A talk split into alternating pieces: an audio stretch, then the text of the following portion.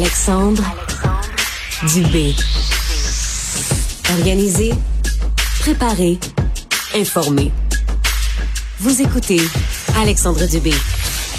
Donc dimanche, on déclenchera officiellement cette campagne électorale, une campagne qui nous mènera jusqu'aux élections du 3 octobre prochain. Et l'Association des pharmaciens des établissements de santé du Québec interpelle aujourd'hui toutes les formations politiques pour euh, connaître un peu leurs intentions. Les défis sont nombreux dans la profession. Et on en parle avec Julie Racicot, qui est pharmacienne et présidente donc de l'Association des pharmaciens des établissements de santé du Québec. Bonjour, Madame Racicot.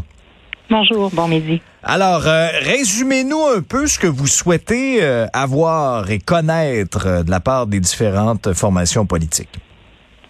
On a trois enjeux principaux qui ont été mis de l'avant soit bon l'accessibilité, la qualité, la sécurité des soins là, qui, qui dépend grandement du nombre de pharmaciens qu'on a dans, dans, les établissements, la résistance aux antibiotiques et les technologies de l'information. Euh, si on commence avec euh, la pénurie en fait de, de pharmaciens qu'on vit présentement, euh, notre dernière enquête au 1er avril 2021 là, démontrait qu'on a 280 postes en équivalent temps plein de pharmaciens qui ne sont pas comblés dans les établissements sans compter les 200 nouveaux postes qui ont été accordés par le gouvernement pour avoir des pharmaciens dans les CHSLD et les maisons des aînés. Et sans compter, euh, non seulement également à ça s'ajoutent les nouveaux besoins qu'on a dans les hôpitaux. Plusieurs postes n'ont pas été créés au fil des années et ça ne suffit plus, les postes actuels, pour répondre non plus à la demande dans le réseau. Donc, un, grand besoin de pharmaciens euh, dans les hôpitaux et les CHSLD. Bon, je fais une petite parenthèse sur votre premier point parce que c'est important. Il y a une pénurie de main-d'œuvre qui est importante. Vous l'avez bien illustré. Ça a quoi comme conséquence?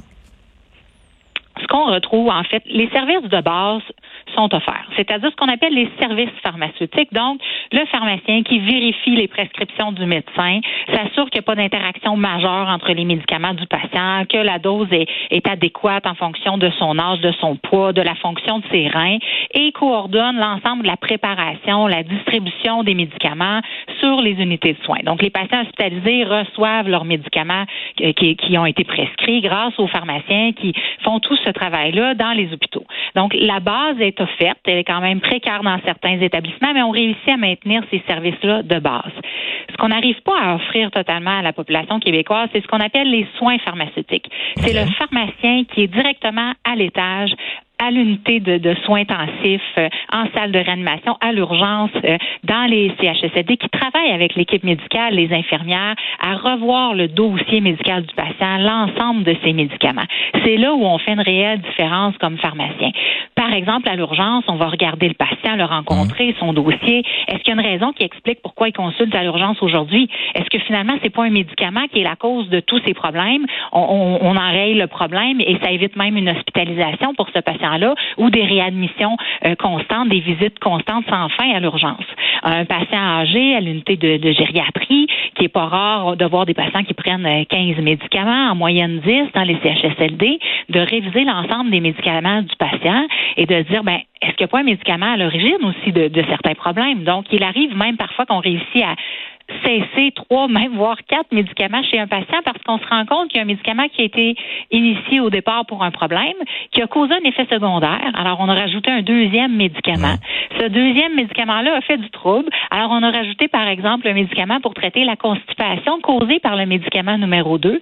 Donc, quand on réussit à aller à l'origine de ces cascades-là, on réussit à supprimer plusieurs médicaments chez les personnes âgées et, et ils revivent, ils reviennent vigilants, euh, sont capables de faire leurs activités quotidiennes. Donc, ça fait une grande euh, différence chez les patients.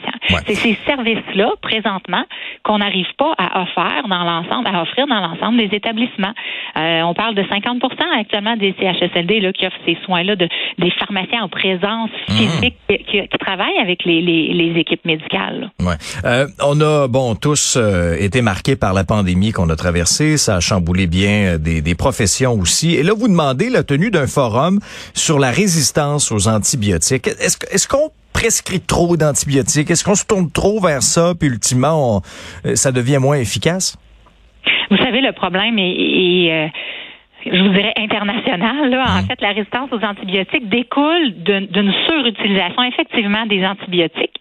Euh, on n'est pas les seuls aux prises avec ce problème-là euh, au Québec, euh, en lien souvent avec la fréquence des antibiotiques trop fréquents, parfois pas nécessaires, les durées de traitement d'antibiotiques. Vous savez, les gens des fois qui vont interrompre en cours de route un antibiotique. Tout ça, ça contribue à créer de la résistance aux antibiotiques, ce qui fait qu'à un moment donné, les, les bactéries gagnent en, en résistance, puis à un moment donné, l'antibiotique ne fonctionne plus pour traiter l'infection.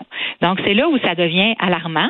Actuellement, on estime à 26% les infections qui résistent euh, aux antibiotiques.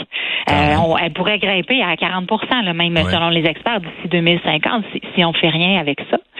Donc, nous, ce qu'on demande, en fait, au gouvernement, c'est de s'y attarder. D'un point de vue local, ça vaut le coup de le faire parce que les résistances aux antibiotiques sont différentes d'une province à l'autre, d'un pays à l'autre. On n'a pas tous les mêmes résistances.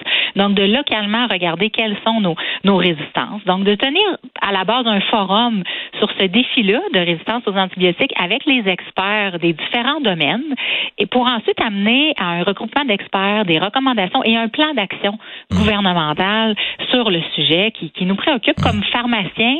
On voit ça. Dans les hôpitaux, il y a des pharmaciens qui assurent ce qu'on appelle l'antibiogouvernance. Donc, on assure une surveillance de l'utilisation des antibiotiques pour dire est-ce qu'on a reçu un résultat de dosage, est-ce qu'on couvre les bonnes bactéries, quelle infection on traite, est-ce qu'on vise pas trop large? Vous savez, on dit euh, tuer une mouche avec un canon, donc on essaie mmh. de prendre le bon antibiotique. on fait déjà ce travail-là dans les hôpitaux quand on, avec notre présence sur les unités de soins, mais il y a encore beaucoup à faire, beaucoup de sensibilisation et de concertation provinciale entre les différents experts dans le domaine pour se créer, se doter de, de lignes directrices et de plans d'action pour le futur. En conclusion, est-ce qu'on est de loin dépassé sur le plan technologique, notamment euh, dans la saisie manuelle des informations?